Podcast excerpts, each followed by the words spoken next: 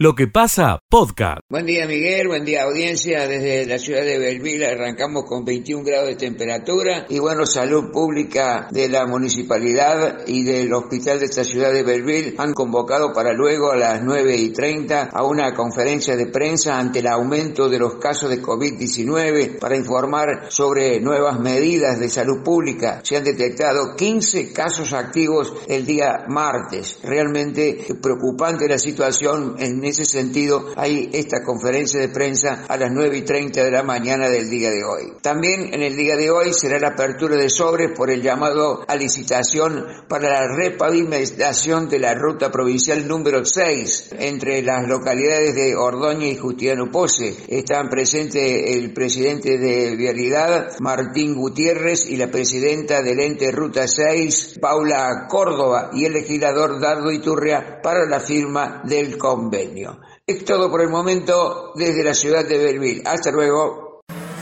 Escucha lo mejor de lo que pasa.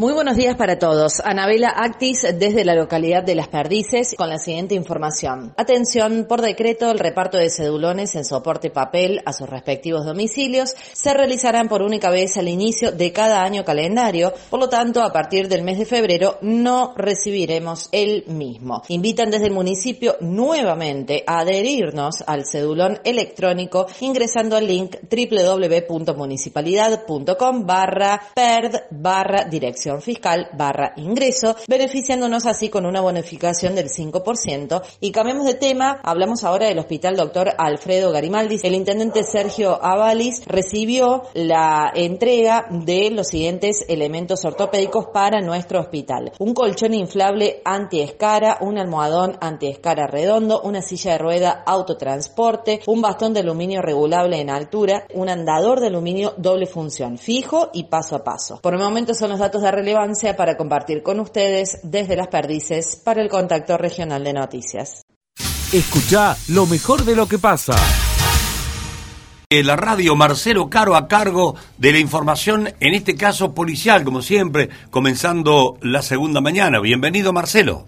¿Qué tal, Miguel? ¿Cómo le va? Buen día. Buen día para usted, buen día para toda la gran audiencia de la radio. Información del Palacio de Justicia. Hablamos de Roberto Sánchez, un belvidense domiciliado en la ciudad de Marcos Sur, San Marcos Sur, perdón. En la jornada de ayer fue condenado a tres años de prisión efectiva. La condena es por un accidente de tránsito que ocurrió en abril del año 2012 sobre la autopista Rosario Córdoba, el kilómetro 555, en inmediaciones del puente de acceso a la ruta 2. Así, por causas que se tratan de establecer, Sánchez con su vehículo terminó de impactar de atrás a otro vehículo. Aquí iba una familia de Escobar, provincia de Buenos Aires, donde perdió la vida una menor de cuatro años y una abuela de 73. Ayer, Roberto Sánchez llegó en libertad y fue trasladado hacia la cárcel de Villa María y deberá cumplir tres años de prisión efectiva. Primer informe de la mañana de hoy, volvemos en cualquier momento. Muchas gracias. Hasta Ah. luego, Miguel. A vos, Marcelo, muchas gracias. Hasta luego. Lo que pasa.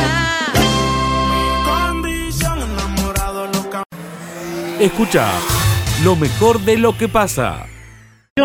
Eh, de suma importancia, Marce. Bueno, muchas gracias, Miguel. Hemos hecho un recorrido esta mañana por, por este establecimiento educativo concretamente que acaba de mencionar usted, Escuela Manuel Belgrano. Aquí llegó un contingente minutos antes de las nueve de la mañana. Bueno, en principio se trataría de tres alumnos infectados que llegaron aquí a la ciudad de Villa María que ya están aislados. Claro. Tres alumnos. No se sabe si son del caminante o de la escuela Belgrano, pero en este contingente que concretamente que acabo de mencionar, tres alumnos. Y además Este el es un problema, el problema, Marcelo, es que más allá de los infectados, es que queda aislado todo el contingente, así que se pierden de pasar la fiesta todo en familia, porque tienen que cumplir aislamiento de 10 días. Eso es lo que quería Sí, terminar sí, con, sí, con- sí. con la información. Y Por otro lado, Verónica y Miguel, tema de la asistencia pública. Los hisopados. Ustedes sabrán, ustedes van a decir, ¿cuánta gente habrá hasta ahora? ¿Tres, cuatro, cinco, diez, quince? No. 200 personas ¿Sí? están a punto de ser Mm. hisopadas. Montón, Marcelo. 200, así que me imagino la cola es bastante larga, Marce, ahí. Sí, empieza desde la farmacia que está ubicada por la calle Lisandro de la Torre. Sí, Veo que ahí hay un búnker que están atendiendo, que están is- hisopando. sí. Llega a la esquina de la asistencia pública y dobla Por Catamarca. Catamarca. por Catamarca. Hay un distanciamiento, barbijo, alcohol y gel, lo están atendiendo bárbaro, pero hay 200 personas. Este informe que yo estoy haciendo, le estoy comentando a la radio, hace de 45 minutos atrás. Eh, Marcelo, te quería consultar por el tema del protocolo. Cuando los pibes llegan de viaje de egresados, ¿no? Eh, ¿Qué pasa? Porque llegan a la escuela, eh, en, supongo en el colectivo de la firma que los lleva, pero de ahí cómo son trasladados. Porque si vienen contagiados, tienen que aislarse, entiendo que no tendrían que tener contacto con nadie. ¿Cómo se trasladan? ¿Caminando, en remis, en una traffic?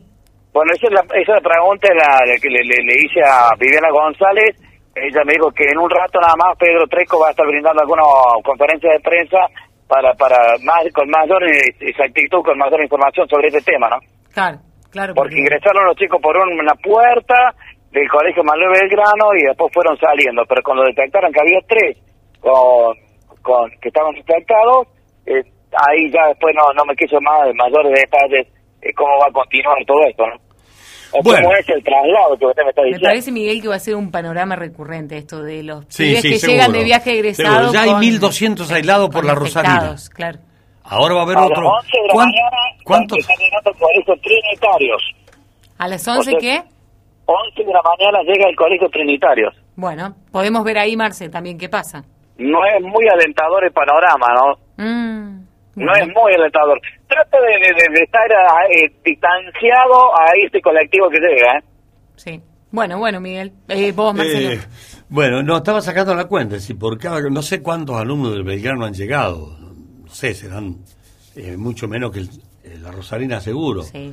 Pero si multiplicamos, como bien decía recién, la cuenta, ya hay 1.200 aislados por una escuela. Si vamos, ahora va a haber no sé cuántos, estoy buscando el número, pero no sé, eh, cuántos han venido. 400. No, sé. cuánto era el contingente, No, no, no. no sé. Hay que multiplicarlo por 3, 4, este, te va a otro número. El caminante otro número. Ahora llega el trinitario, vamos a ver que ojalá que no haya nadie infectado. Se complica hasta, hasta el chofer, por decir algo, ¿no?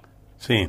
Eh, vamos a tener cerca de 3.000 personas aisladas. Totalmente. Me parece yo, entre 2.500 y 3.000 personas aisladas. Mira, acá un dato dice, los chicos del Instituto del Rosario fueron hisopados en la terminal. Fue una tráfico de la municipalidad para hacer eso y se supone que de ahí los van relocalizando, ¿no? Bien. Bueno, listo. Está el informe entonces, Marcelo. A las 11 decir que llega lo del Trinitarios. Exactamente. Bueno, vamos a ver qué pasa ahí. Esperemos que, venga- esperemos que no haya uno positivo. Esperemos. Esperemos. Gracias, Marcelito. de la carne, chicos. ¿De la carne? Claro. Me ocupo de la carne. Bueno. Me- voy a comprar por 500 pesos, a ver qué me dan. Bueno, los tenés ahí en A el bolsillo, ¿no? Sí, la producción me lo dio, Miguel. Bien, lo de- sospeché desde un principio. Gracias, Marcelito. Hasta luego. Hasta adiós, luego, adiós. Lo que pasa. Bueno, escucha lo mejor de lo que pasa. Fundación 2014 presentaron preocupación, ya sabemos todo esto. ¿Quién está en línea? Gustavo Nicola, jefe del Cuerpo de Bomberos Voluntarios, para reafirmar esto que decimos. ¿Cómo está, Gustavo? Buen día. Hola Miguel, ¿cómo te va? Buenos días. Bueno, hay que eh, tranquilo entonces.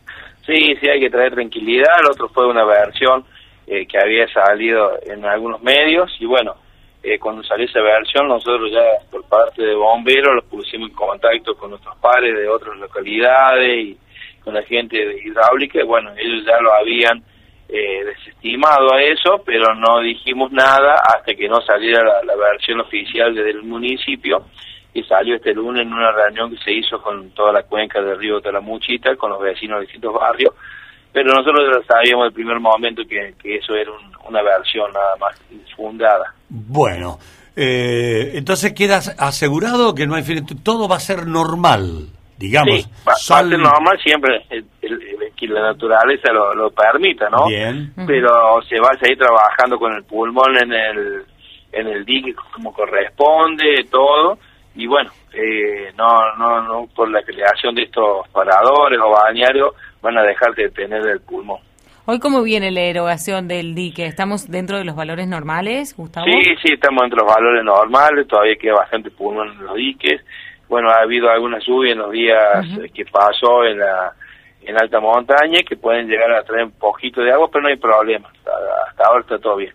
Bueno, y como siempre, la debida precaución, ¿no? Si nos vamos a bañar, acatar las recomendaciones. Exactamente. Hay 15 lugares eh, destinados para bañarse que están autorizados y están controlados por los guardavidas del palacio- de la municipalidad y bueno, ahí es el lugar donde hay que bañarse. Y aquellos que no eh, saben nadar bien, eh, no meterse en lugar que no conozca y siempre acatar la, las recomendaciones de los guardavidas. ¿Cómo se viene portando la gente? Porque viste que un día de mucho calor es río seguro, ¿la gente se viene portando bien? ¿O tuvieron ya Y varias digamos que más o menos bien, porque ya hemos tenido que intervenir en dos o tres accidentes eh, que han ocurrido en el río, pero bueno, son accidentes no de gravedad, pero bueno, se podría haber evitado. Bueno, Gustavo, ¿Listo? así que llevamos tranquilidad. ¿Listo? sí. Está todo normal, listo. Bueno, muchas Está gracias. Gustavo. Todo normal, No, listo. gracias por, a usted por llamar. Un abrazo grande, Gustavito. Que tengan un verano tranquilo, por Dios, que tengamos un verano tranquilo en el río con los que bomberos. sea así. Sí, Exactamente. sí, sí. Que no nos llamen tanto a los bomberos. Sí, bueno, eso Sí. es un problema, siguen llamando, bueno, pero lo bueno es que estamos para, para ayudar. Gustavo, ¿es cierto Sí. que hay intenciones o, o qué, cuánto de verdad y de avance hay de, de trasladar el cuartel a otro lugar? Eh, salió un rumor, unas intenciones, pero oficialmente no hay nada. Nada, déjame. No, no- no hay nada. Oficialmente no hay siguen nada. siendo rumores nomás. Son rumores nada más. Pero ustedes tampoco... haría falta, haría falta porque donde estamos ya no tenemos eh, más lugar, cada vez se hace más complicada la Bueno. salida de los vehículos, más sobre todo los de gran porte, eh, eh, la- ha crecido la, la gran cantidad de vehículos en, en la ciudad y bueno, lamentablemente el cuartel está, que está en el medio del centro, no no no podemos salir. Ayer, por ejemplo, Claro. cuando tuvimos el incendio en el hotel de Par, eh, estamos cuatro cuadras y no había forma de salir de acá por la gran cantidad de autos que hay. Sí. ¿Y qué pasó en Le Parc concretamente? Se prendió fuego una caldera que calentaba una pileta en el Y bueno. eh, Y no se pasó a mayores. poco, no hubo. No pasó, a, mayores. mayores. Bueno, gracias a Dios. pasó. Así que no hay, son rumores que, se el, que el cuartel de bomberos se puede ir a la terminal, al LIPER, no sé, están Eh, diciendo todo. Exactamente, pero no hay nada nada concreto. ¿Pero con ustedes hablaron o no? No, no, no, no. no. ¿Tampoco? Eh, son, son rumores, sí, sí, nada, nada, nada en fin. ¿Cómo es que, cómo se llama el cantante que cantaba? Son rumores. Era Antonio Prieto, me parece. Es- Está Antonio Prieto. Bueno, gracias, Sí, claro. querido Gustavo, muy atento. Muchas gracias. No, ¿eh? gracias a usted por llamar. No, adiós, Bueno, chao, chao, felicidades, chao. ¿no? Igualmente. Que tengamos una Navidad todos tranquilos. Saludo a todos. Usted en su casa y nosotros en el nuestro, en el, en el cuerpo bombero. Felicidades para todos. Gran brindis. Adiós, adiós. Querido José, muy buenos días. Bienvenido a esta hora a la radio. ¿Qué tal, Miguel? ¿Cómo te va?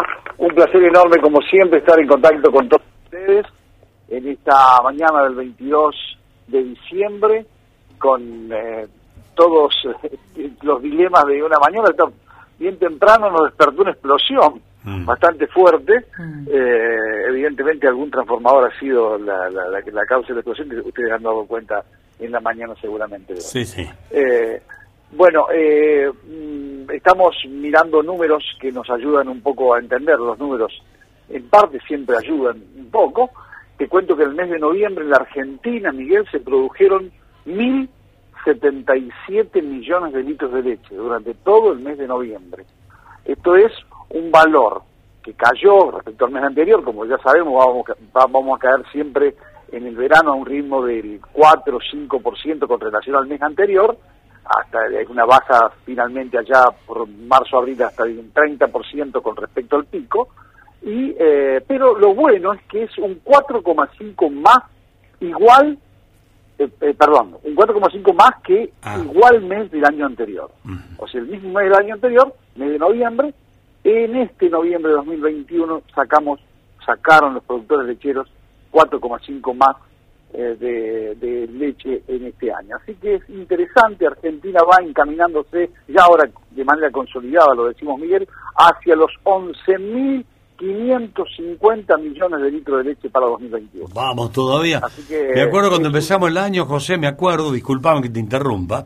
Cuando empezamos el año, tus números eran de 1.100 millones. Ahí andaban 11.000 eh, 11.000 millones, 11.000 correcto. millones, sí. 11.000 millones, después fuiste escalando con recabo de toda esta información y estamos terminando el año con 11.500, José. Eh, 11.550, en realidad, para ser preciso, dice el OCLA, ¿no? Ujú.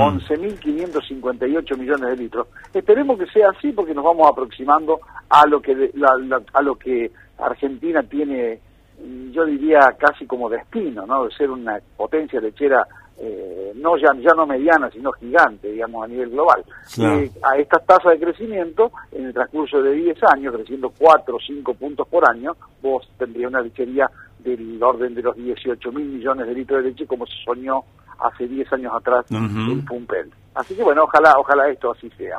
Por el lado del mercado internacional, ayer hubo eh, Global Daily Trade, donde bajó un poquito la leche en polvo, este, cayó, retrocedió 3,5 puntos. Esto, bueno, eh, era previsible, había picado ya con más de 4 mil eh, dólares por tonelada. En el día de ayer, eh, en el Global Daily Trade, hubo una caída y quedó la leche en polvo entera, que es el gran marcador, en 3.867 dólares por tonelada. En lo que es el índice global de este Global Daily Trade, el índice general de todos los lácteos, cayó un 1,5%, porque bueno, hubo, el cheddar aumentó un poquito, 0,5, la manteca un punto, la grasa negra un punto, pero cayeron fuerte la leche en polvo entera, eh, eh, perdón, cayó fuerte la leche en polvo entera, que es el producto que eh, incidió fuertemente para que este índice promedio del GDT esté en 1,5%. Bueno, no, no, es, no es tan grave porque los precios siguen siendo, yo diría, razonablemente buenos para la República Bien, Argentina. bien, bien. Y eh, te Ah. digo a nivel global, que me parece interesante también señalarlo, eh, las noticias de Europa son muy malas para la lechería, muy malas. España está convulsionada todo el año, el año pasado también, manifestaciones de tamberos en la puerta de Lactalis y otras empresas lácteas. Eh, y ah, en el día de ayer, de antes de, de antes de ayer, dio a conocer el un reporte que habla de Irlanda, van a desaparecer este año cerca del 20% de los productores, Miguel. 20% allá. Sí, una cifra realmente Mm. imaginable para ese paraíso pastoril, pero evidentemente los altos costos de la energía, del combustible y de los alimentos hacen que haya una suerte de pinzas, de movimiento de pinzas que lo ahogan al tambero y, y lo- y lo invitan a salir del sistema rápidamente. Además, allí hay restricciones ambientales mucho más fuertes y poderosas que la Argentina va a empezar a tener va a empezar a tener. Va a haber mucha más exigencia de aquí en adelante porque hay cosas que no se están haciendo bien en los tambos, hay que, por supuesto, ajustar porque el ambiente es parte de la agenda de los ciudadanos y también de los productores. Así que en ese sentido me parece que los gobiernos van a estar un poco compelidos a controlar más este tema que es una asignatura pendiente en muchos sistemas intensivos de producción. Bueno, ayúdame, te pido un ejercicio, José. Eh, ayúdame a hacer, a pasar a dinero, estimativo obviamente, lo que la, lo que la producción de leche, lo desde el tambo se genera, si uno multiplica 11 mil millones de litros, redondeando, ojalá sean 11 Correcto. mil, 11 mil millones por cuánto multiplicado, 33 pesos, 34. Eh, pongámoslos en dólares para hacerlo más fácil, Miguel. Para checar, 33 para centavos no de poner- dólares. Estamos hablando cuando- de unos 3.500 millones de dólares Ahí está. brutos generados por el tambo. y a Solamente, eso tenés que sumarle. solamente el tambo, el que tira la teta. sí, sí, exacto. Y a eso tenés que sumarle la cadena de valor. Claro. En la cadena de valor, porque la industria es casi un espejo de 1, 1,5. Entonces ahí tenés entre 7 y 8 mil millones de dólares es lo que la digamos la renta bruta que genera la cadena de valor láctea y después si querés seguimos con los centros de distribución, Sí, sí. con el aparato comercial, Y etcétera. llega a 10, llega a 10. 10 mil millones. No, es es una... impresionante, digamos, lo que, lo que Impresionante. desparrama, derrama, la, podría decir que nosotros le demos tanta importancia porque me parece que defender esto es defender algo estratégico, no solo para la seguridad alimentaria de la Claro. población, que eso es decisivo. Por eso me gusta, pueblo que se presenta, por eso me gusta ponerlo en número para que quien esté escuchando eh, diga cada vez que ve un tambero eh, lo multiplique porque es, es fantástico el número que se aporta como producción primaria al país. Exacto. Es Totalmente de importantísimo. Bueno, José, un gran abrazo, ¿eh? Otro para ti, buena jornada. Nos estamos viendo. Hasta luego. Lo que pasa de 9 a 13. Escucha lo mejor de lo que pasa. Por... Primero le voy a contar que traje vuelto. Bien. Bueno, bueno, Traje vuelto, traje vuelto, Miguel. Qué bárbaro. Pero, Estos piamonteses son terribles. la abuela. Pero- Primero ¿Eh? me retaron. Ah, Porque no te ve la bolsa, Miguel. ay, sí, tal cual. Bueno, pero, Pero puede, bueno. puede ser una excepción. El móvil que se va a acordar de la bolsa. me voy a acordar de la bolsa. Ah, como si Bueno, fuera el viejo de la bolsa. Claro. Bueno, Miguel querido y Verónica. A ver. Marcelo. A ver, a ver, a ver, a ver, a ver el tema de los precios. Ustedes van a decir, oh, pero lo que me trajiste acá es con grasa, todo eso. No, no, no, no, no, no, ustedes lo van a ver, ¿eh? Sí. Miguel y Verónica y audiencia. Vacío. Y el matambre, 599 pesos. ¿Dónde estás? ¿Dónde estás que no te veo? Estoy en el hiper, Miguel. Ah. En dos supermercados aquí en Villa María. Bien ahí. Hipermercado de Libertad y Vea. Bien, dos grandes superficies. Tapa de asado, Miguel. Acá tengo vuelto para darle a Verónica. Mm. El kilo, linda la tapa de asado, Miguel, ¿eh? Sí. 499 pesos. Oh, se ve linda, linda la tapita de asado. Pero no con grasa, ¿eh? No, No. viene con grasa, este es un envuelto en grasa. No, no, no, no, no, no. Bueno, a ver, a ver qué tengo. Falda de novillo. Mire lo que tengo acá, Miguel. 549 pesos. Ah. ¿Y a ustedes les parecen? Carro con el gerente Darío Frey y nos brinda estos detalles.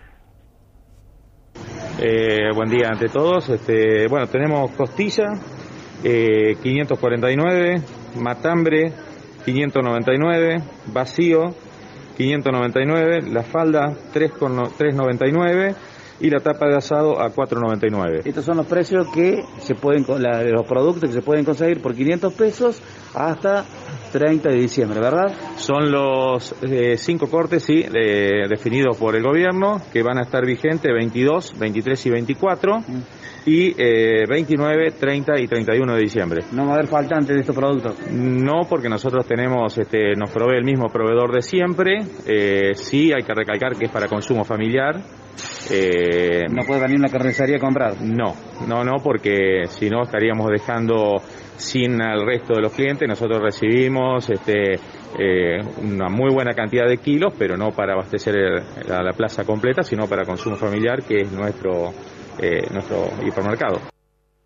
Era tan así como dice el gerente. Busqué la palabra de quien estaban comprando, Miguel. Dale, a ver, a, A ver, a ver, a ver. Dale. Bueno, charlamos con dos personas plena compra de Navidad y acá se llevan matambre, un poquito de todo. A ver, ¿Han comprado carne, estos precios que ha indicado el gobierno, 500 pesos la- el kilo para asado? Eh, sí, sí, eh, el matambre y, el- y la tapa de asado. Bueno, ¿y cómo viene Muy eso? buena digo? calidad. Ah, buena calidad. Muy buena calidad. El matambre sí, es muy bueno y bueno, la tapa de asado lo vamos a, a probar hoy. O sea, existe el precio, está. Existe, sí, sí existe. Muy tiernita, muy linda. ¿Qué Muy, carne compró? eh, compramos costilla, Sí, vacío. vacío y algo de marucha, por decir. Sí, tierna. Muy tierna, muy linda. Uno se basaba de lo que decían la gente que era... Que dura, Sí, hueso, sí, grasa. ¿viste? Son No. todo- to- totalmente mentiras. Estoy conforme y por eso vine hoy de vuelta a comprarla. bueno, No. ahí está la palabra, Miguel, ¿eh? Bueno, tiene. Vamos a hacer cola. Vamos a hacer cola. habla- Bueno, hablando de este eso. matambre, Miguel, que compré, Sí. destinado a matambre a la pizza para el equipo de la mañana. Ah, bien, bien. Ah, muy bueno. Le traje un centavo de vuelto, ¿eh? Sí, No Marcelo. existe, no existe. No seas malo. Sí, Marcelo, eh, hablando de cola, hablando de gente, de cola, ¿hay mucha gente comprando eso o es normal? Bueno, de esta mañana, antes que abriera el supermercado, sí, ya había gente eh, que para comprar su, su vacío, su costilla. Sí, su carne Había barata. bastante gente, Miguel. No sé cuántos kilos. Él te- le preguntaste al gerente y él te dijo, no, tenemos cantidad importante, no. Digo, No, no me dijo la cantidad de kilos que tienen, porque van llegando, cada tres días van, va llegando el camión. Para tres días. claro. Bueno, esperemos que cada camión traiga muchos kilos, porque si todo el mundo vaya a comprar allá a esos precios. Me dijiste que el BEA también tiene. El BEA también le tiene. Bueno, ahí tienen, señores. Es una realidad la carne a 500 pesos. Y a ¿Viste? 4, 4.50 también. No Trae le vuelta y todo. fe. El Marce. Bueno. Sí, sí, sí, Miguel. Listo. Misión cumplida. Al aire salió hasta un- los dos clientes que han comprado y han dicho que la carne es tiernita. Muy tiernita. Dicho sea el paso, Miguel.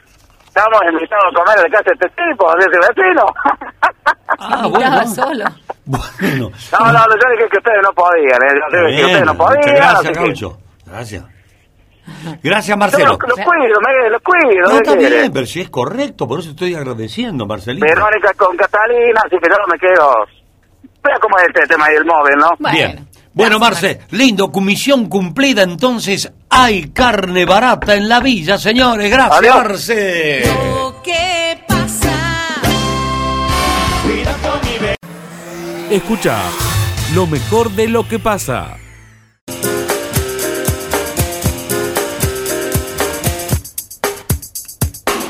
La columna de Martín Alanís. Bueno, Miguel, vamos a empezar a hablar de los tres temas que mencioné. Licencia, consejo y el nuevo cargo de Pablo Ross. En definitiva están todos más o menos vinculados, Ajá. pero vamos a ir por, por parte. Respecto al tema la de la licencia de Gil, de la prórroga de la licencia, lo acabo de averiguar, todavía no se ha presentado en el Consejo Deliberante. Tiene la posibilidad de hacerlo inclusive hasta el próximo martes, 28. Se puede tratar sobre tablas el proyecto a partir de la convocatoria del presidente. Para tratarlo sobre tablas en cualquiera de estos días, tiene que tener la misma cantidad de votos que luego la aprobación, es decir, siete votos. ¿Tiene los siete votos hoy eh, Martín Gil para pedirlo sobre tablas o para votarlo?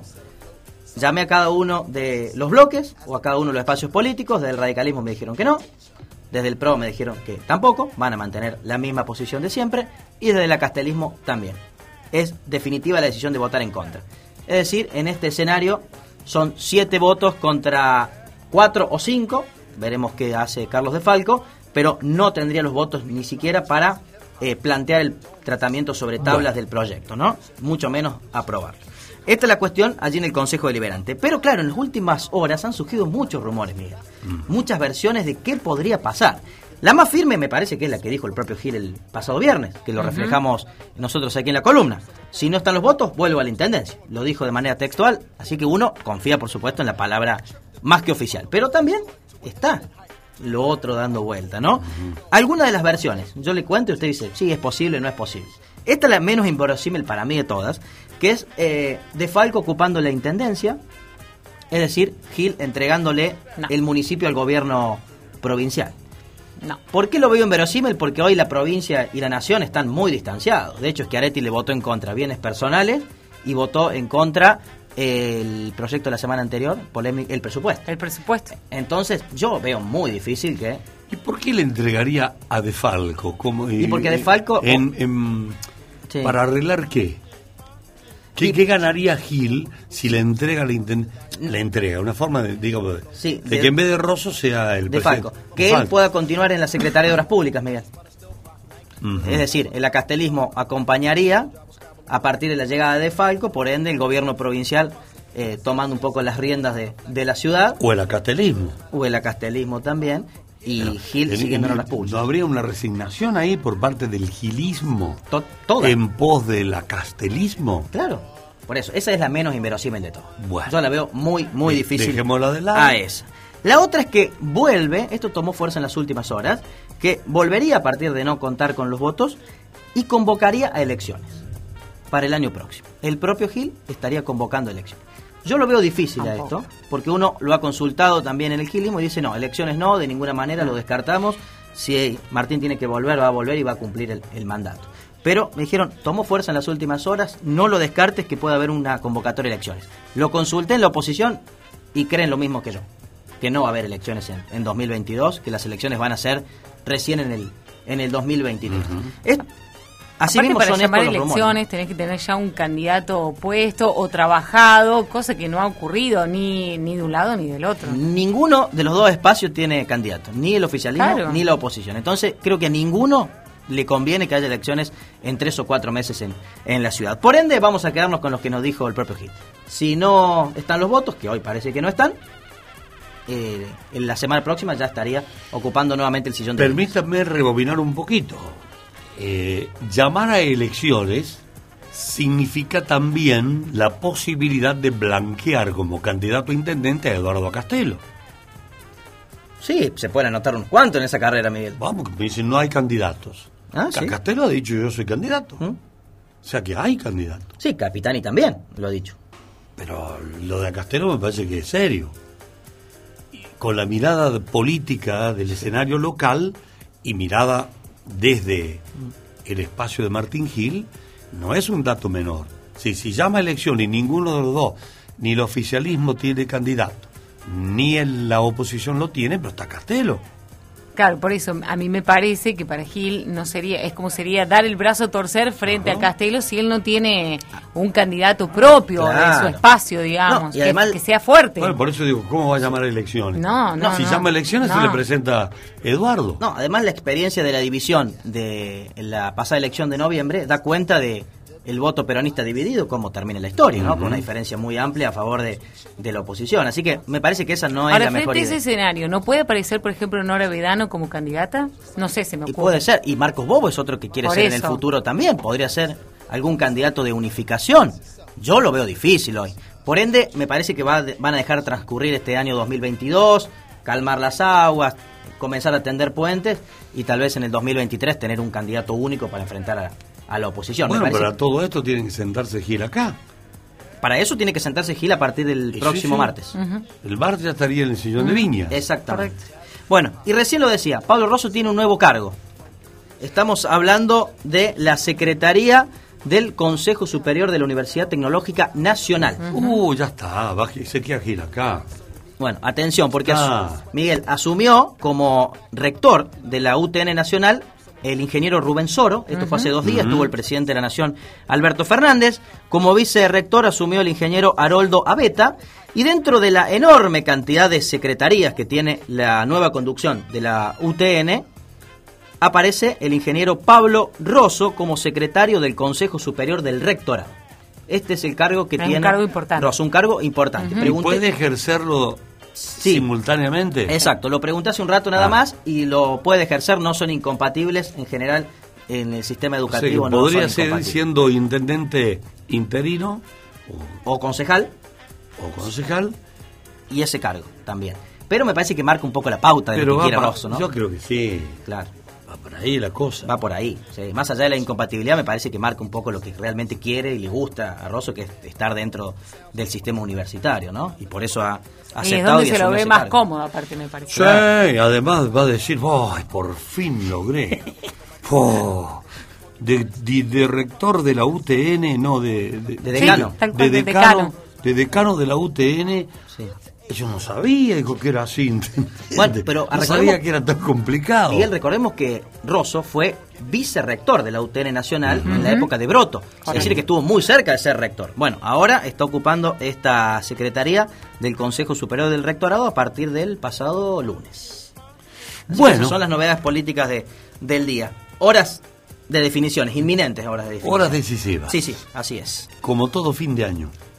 Sí, ¿no? Qué fin de año, ¿no? Terrible. Movidito, movidito. Uno, uno piensa en el 22, 23 de diciembre, bueno, voy a estar tranquilo, descansando, no va a haber tanto revuelo. No, terrible. Peor que nunca. Bueno, listo, Martín. Nos vemos en la jornada de mañana, entonces. Hasta luego, Miguel Vero. La columna de Martín Aranís.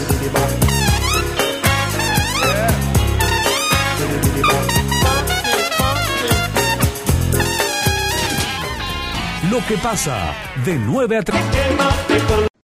Escucha lo mejor de lo que pasa.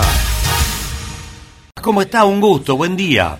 ¿Cómo le va? Muy buenos días para usted, para toda la audiencia, todo el equipo y toda la gente de Villa María. Bueno, Nicolás, ¿y qué resultado obtuvieron de la reunión? Si es que se hizo, si, si, eh, ¿cómo fue esto? Que todos los festivales para ver cómo se van a manejar. Bueno, tuvimos una reunión, seguramente que es por el tema de que me pregunta con el Ministerio de Salud. con Sí, el sí, para el tema proto- protocolo, sí. Eh, bueno, todos sabemos que ha habido un importante aumento en los casos en estos últimos días, lo cual llevó a, a- a tener una reunión. Esto quiero destacar y aclarar el gran acompañamiento del gobierno provincial y la preocupación para que realmente los festivales se puedan hacer y se puedan hacer de la mejor manera. Eh, nosotros el día cero empezamos a pensar un festival con barbijo y dos vacunas y bueno, después de los cinco meses de organización vamos a llegar a eso, que la única forma de ingresar al predio va a ser, perdón, va a ser con barbijo y con el pase sanitario, que esto ya es una disposición eh, nacional o provincial. Bien. Bueno, eh, espero que esté bien. Nicolás, con esa tosecita. No, no, no, estoy- estoy- me estoy hisopando todos los días. No, tengo- Bueno. esto, esto, son, esto, esto es parte de los nervios de que lleva a organizar un evento Sí. de tanta magnitud, la presión que tenemos todos los días de, de poder ir sacando y resolviendo temas. Esta es una cuestión de- mía personal, pues estoy perfecto, gracias por Sí. la preocupación. Entonces, bueno, digo que decir de que es importante eh, el acompañamiento del gobierno provincial para estas instancias, donde sabemos que el virus nunca se ha ido, que siempre está.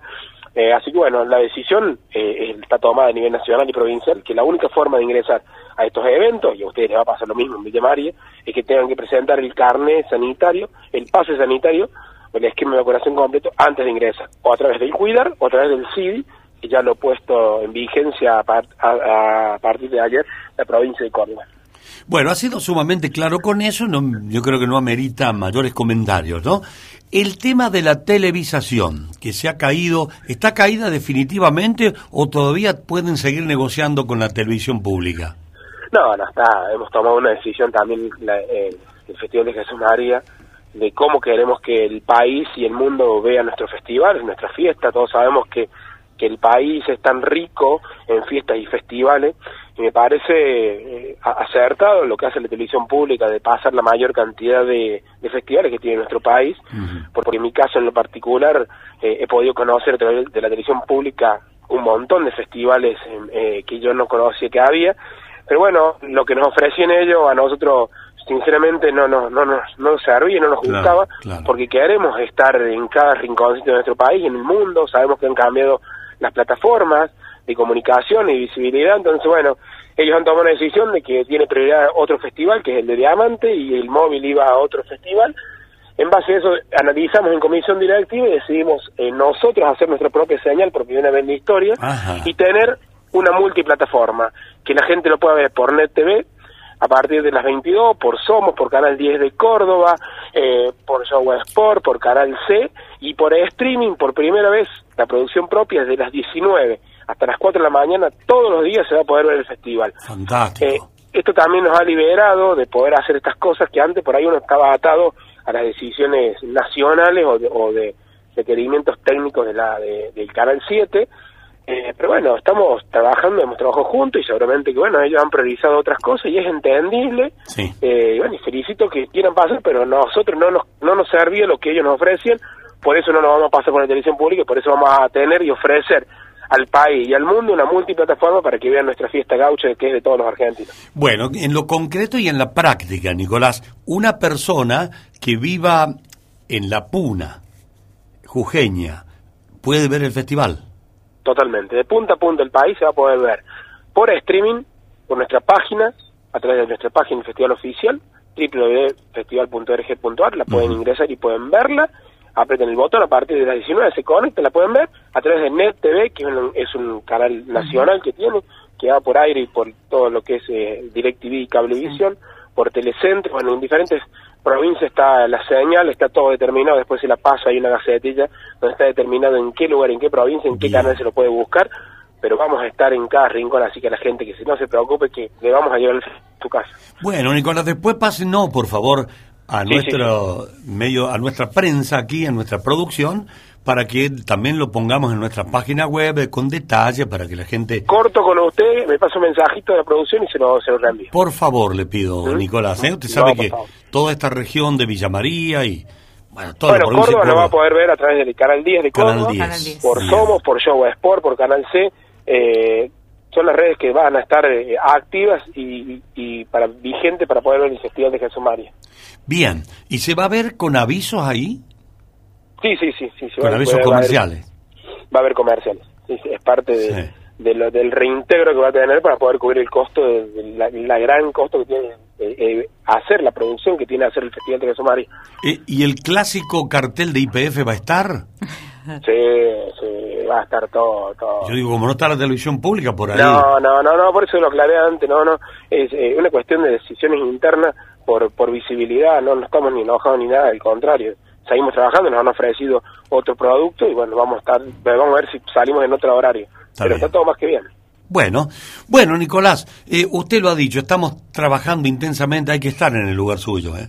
Ah, mamita, menos mal que tiene un equipo experimentado, ustedes tienen mucha gimnasia en esto. Estamos trabajando, estamos Sí. trabajando, bueno, y, y también este año eh, la, la- organizar este festival lleva muchísimas horas, muchísima cabeza, y también ahora con esta pandemia que triplica el pensamiento para ser muy criterioso a la hora de tomar decisiones y que realmente la gente venga a disfrutarlo y sea una fiesta eh, para todos, una fiesta para todos los argentinos, y que venga la familia que viene y la pueda disfrutar y pasarla de la mejor manera. Y en el manejo de los animales, de los caballos específicamente, ¿hay alguna agregado con respecto al, al último festival? O... No, hemos- eh, seguimos mejorando eh, la, todo lo que es la cuestión sanitaria de los animales a través de los veterinarios y a través de, del bienestar animal, que es lo que hemos certificado hace ya dos años en el festival, que realmente se cumpla el bienestar animal, que tenga la mejor ración, las dietas sanitarias. Eso es lo que venimos implementando desde hace dos años para que realmente se siga cumpliendo y se sigan haciendo estas actividades con el mayor control posible en todo lo que respecta a lo que es el control sanitario de los animales. Bueno, señor Nicolás Totti, presidente de la comisión del Festival de Doma y Folclore de Jesús María, queda usted liberado de esta, de esta radio, porque tiene- tendrá No, no, otro... muchísimas gracias a ustedes, a, a toda la gente de Villa María, tengo muchos amigos ahí, a todos los que están organizando el festival, que somos colegas, que siempre les deseo lo mejor porque siempre lo digo, los festivales son los que dan la esencia a los pueblos, la visibilidad, y me parece que eso no se tiene que perder jamás. Eh, lo que se hace en cada pueblo, ustedes, lo que hacen realmente en Villa María es impresionante, vos también, en el escenario sos una gran persona. Eh, desearles un feliz Navidad y un feliz año nuevo para todos.